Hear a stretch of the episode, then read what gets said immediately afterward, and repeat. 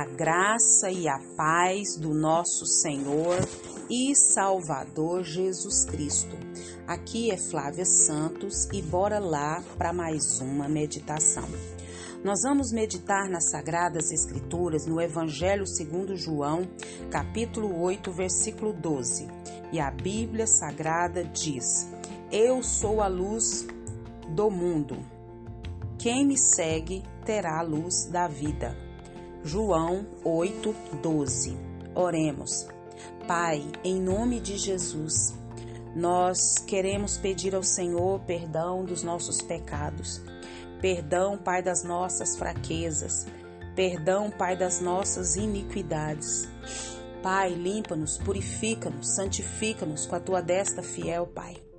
Limpa-nos, santifica-nos com o sangue purificador de Jesus Cristo. Pai, nós estamos aqui, Pai, com muito temor e tremor, suplicando o teu perdão e que o teu Espírito Santo venha, Pai amado, nos convencer dos tais. Pai, agradecemos por mais um dia, agradecemos por mais uma oportunidade, agradecemos porque até aqui, Pai amado, a boa mão do Senhor está sobre nós está em nós. Deus, não temos palavras para expressar toda a nossa gratidão, todo o nosso louvor. Pai, nós pedimos ao Senhor que fale conosco. Fala, Deus, porque nós precisamos e necessitamos do Senhor. Necessitamos, ó Deus, do, da tua direção, dos teus ensinamentos, ó Pai amado, da tua palavra que nos guia, que nos que nos orienta, que nos capacita, que nos fortalece. Nós clamamos a Ti e já somos agradecidos no nome de Jesus. Amém. Nós vamos falar sobre a luz da vida. Isso, luz, luz da vida. Como é importante a luz, né? É, é horrível quando a gente fica na escuridão. É, durante o dia, durante a noite, dias e dias na treva, na escuridão, é horrível. Principalmente quando a gente está em casa e que a energia elétrica acaba e a gente fica, né, na escuridão. É muito ruim.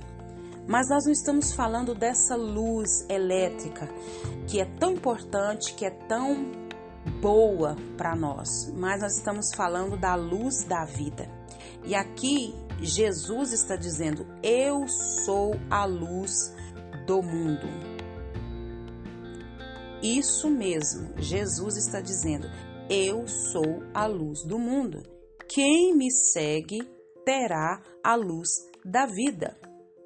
Jesus não só diz que ele é a luz do mundo, mas quem segue a Jesus terá a luz da vida. Então é certo que a luz tem um valor inestimável quando está em jogo a alma humana. Isso falando da alma humana. E nós não estamos nos referindo à luz natural ou à luz elétrica, como já falamos, mas aquela que é identificada com a própria pessoa de Jesus Cristo. Jesus, ele se comparou ao pão que alimenta, Jesus se comparou o caminho que conduz à verdade. E Jesus ele usou muitas figuras simbólicas para ajudar os seus discípulos na compreensão de quem ele era e de como era o seu ministério. Isso mesmo, essas figuras de pão, de luz, de caminho, é para nós entendermos e ele disse: Eu sou a luz do mundo. E diante disso, fazendo uma aplicação, né, para nossa vida.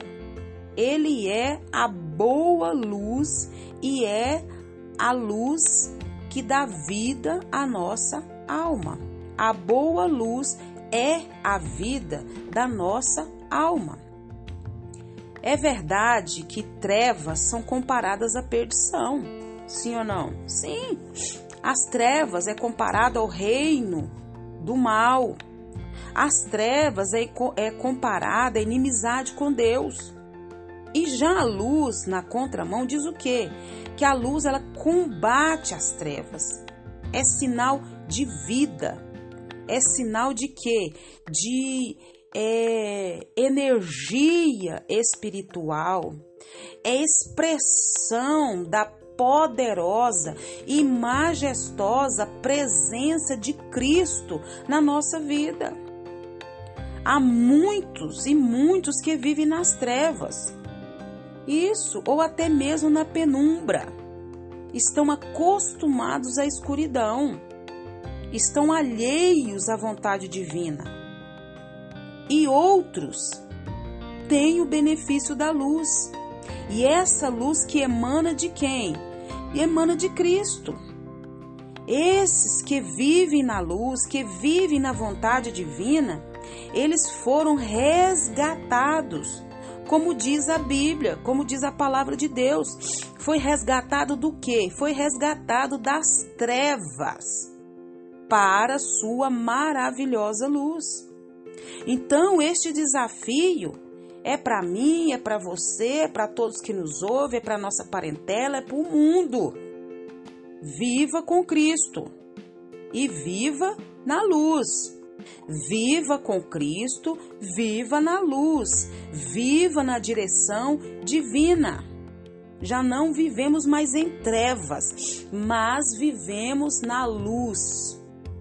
E esse brilho excelso que nos ilumina é da Sua presença, essa presença que ilumina e que ilumina para sempre o caminho da nossa vida. Jesus disse: Eu sou a luz do mundo. Quem me segue terá a luz da vida. Se você que me ouve já teve um encontro real com Jesus, você está na luz, sendo direcionado pela luz divina de Cristo e que o Espírito Santo continue te conduzindo. Mas se você que me ouve ainda não teve um encontro real com Jesus, o momento é agora. É dizer, Deus, eu sei que tu és o Criador, eu sei que tu és o soberano, eu sei que o Senhor enviou Jesus para salvar o pecador do inferno, da vida eterna na perdição longe do Senhor. E eu creio que eu sou pecador, eu reconheço que eu sou pecador e eu reconheço que só Jesus pode me salvar. Perdoa os meus pecados e escreve o meu nome no livro da vida, porque eu quero viver na luz. Ah, mas eu ainda não entendi. Então peço o Espírito Santo que continue trabalhando no seu coração. A luz de Cristo é o foco essencial da nossa vida terrena. E que o Espírito Santo de Deus continue falando aos nossos corações. Pai, em nome de Jesus, nós pedimos ao Senhor perdão, Pai. Perdão, perdão, perdão, perdão dos nossos pecados, perdão das nossas fraquezas, perdão das nossas iniquidades, Perdão, Pai, porque somos falhos. Perdão, Pai, porque o Senhor, Pai, é a luz. O Senhor nos enviou a luz para nos salvar, para nos resgatar, pagou a nossa dívida e hoje nós temos vida e vida em abundância. Abra a nossa mente, abre o nosso entendimento e nos conduza. Aqueles que têm certeza da salvação, que o Senhor continue conduzindo. E aqueles que não têm certeza, que o Espírito do Senhor vem impactar continua nos guardando dessa praga do coronavírus e de tantas outras pragas que estão sobre a terra. Guarda a nossa vida, guarda os nossos, é o nosso pedido, agradecidos no nome de Jesus. Leia a Bíblia, leia a Bíblia e faça oração se você quiser crescer. Pois quem não ora e a Bíblia não lê, diminuirá, perecerá e não resistirá. Um abraço e até a próxima, querendo bom Deus. Fui!